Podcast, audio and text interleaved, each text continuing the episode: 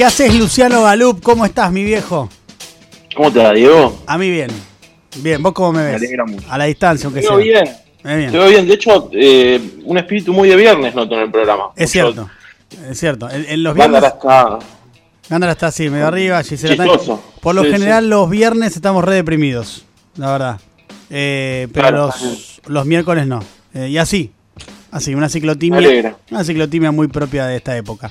Em, Galup, ¿de qué vamos a hablar? Vamos a hablar de vacunas y Sí. e ideologías y gente que no se quiere vacunar por todos lados. Perfecto. A favor. A favor de que hablemos de esto, no de la gente que no se quiere vacunar.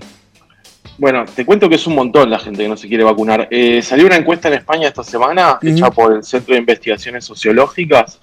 El 50, casi el 50% de los españoles dudan en darse la vacuna. Pero viejo, ¿cómo 50%?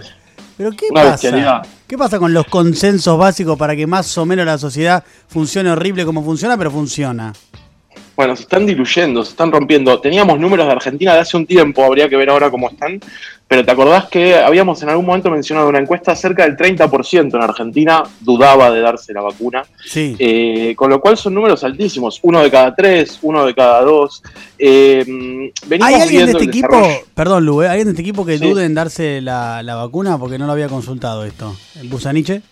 No, yo me la daría, estoy pensando quizás en la China de voluntaria, imagínate. Ah, claro, estás adelanta. ¿Expibe? Una en cada brazo me doy. ¿Doctor? Me metí cada cosa en el cuerpo, no me voy a dar una vacuna. Excelente reflexión. Excelente reflexión. Bueno, yo, Noto que también. se darían cualquier cosa. yo casi que sí. Venga de donde venga. Yo ca- sí, no, no tengo ningún tipo de problema ni distinción con la nacionalidad, ¿eh? No. no. Perfecto. Bueno, hay gente que sí, eh, porque venimos viendo en la pandemia que las cosas eh, se ideologizan, se están ideologizando mucho y que eh, se leen en clave polarizante casi Sí. cualquier debate que hay. Eh, y te diría que esto de la vacuna entra en esas lecturas, eh, porque cuando vos vas a los números, recién decíamos en España el 50% duda en darse la vacuna, los números de los votantes de Vox son casi el 60% que no quiere darse la vacuna. Pensé que era más alto incluso, cual- ¿eh? Mirá, Po- Podría llegar a ser más alto. te juro que Es- hubiera- pero porque si, por si el promedio me está diciendo que es casi 50 y el de Vox me hubiera imaginado que el, el votante promedio de Vox, que es un ultra eh, de, de derecha, de ultraderecha, hubiera imaginado que era el 80%, no sé. Igual pensá que son el 60, más de la mitad de los votantes de Vox dudan en darse una vacuna. Claro. Eh, nosotros venimos de una historia en la cual eh, la ciencia estaba pues, poco puesta en discusión. Te diría que de los últimos 20, 30 años, desde lo que conocimos como la hegemonía neoliberal, había un par de cosas que habíamos decidido que no, no estaban ideologizadas. O sea, nadie discutía la ciencia, los avances científicos, Internet, las autopistas de la información, la medicina. Bueno, empezamos a ver cómo ese consenso se agrieta y muy rápido y muy fuerte, porque se empieza a poner en discusión cuestiones básicas como si te vas a vacunar de una enfermedad que ya mató a cientos de miles, que tiene millones de contagiados, que pone en riesgo la actividad cotidiana de muchas personas, y sin embargo vemos mucha resistencia a, ese- a- las vacunas y mucha resistencia en la discusión, y esas resistencias están, te diría, directamente relacionados con las formas de pensar, con el voto. Los sectores más conservadores, más de derecha, estas nuevas derechas de las que venimos hablando, tienden a tener muchas más resistencias porque porque desconfían de las élites, o sea, entra en la narrativa esta populista de derecha que es nos quieren engañar, las élites nos quieren engañar, nos quieren controlar, nos quieren implantar chips, el 5G, las vacunas, Bill Gates, Soros, bueno, lo venimos diciendo un poco, ¿no? Toda esta narrativa que suena medio demencial, Sí. eh, pero que eh, construye eh, sentido para un montón de gente. Y la verdad es que si la mitad de la población no se vacuna, la efectividad de la vacuna puede llegar a ser mala. Claro, no, totalmente, sí, efectivamente es así. Así funcionan las vacunas, ¿no? Necesita de cierta cantidad eh, de población para que el virus quede bien restringido y vaya, eh, se vaya desapareciendo. Así se han erradicado enfermedades, ¿no? Justamente a partir del uso de vacunas, que seguramente debe estar entre los adelantos científicos más importantes de la historia de la humanidad por las consecuencias prácticas que ha tenido, ¿no? Porque eliminó enfermedades. Claro. Claro, exactamente. Ese- Pero el problema sí. ahí es que empezamos a ver eh, en estas cosas que solíamos tener muy claras y que no discutíamos, cómo se va extendiendo este problema que tenemos en construir consensos y en ponernos de acuerdo. Es prácticamente imposible.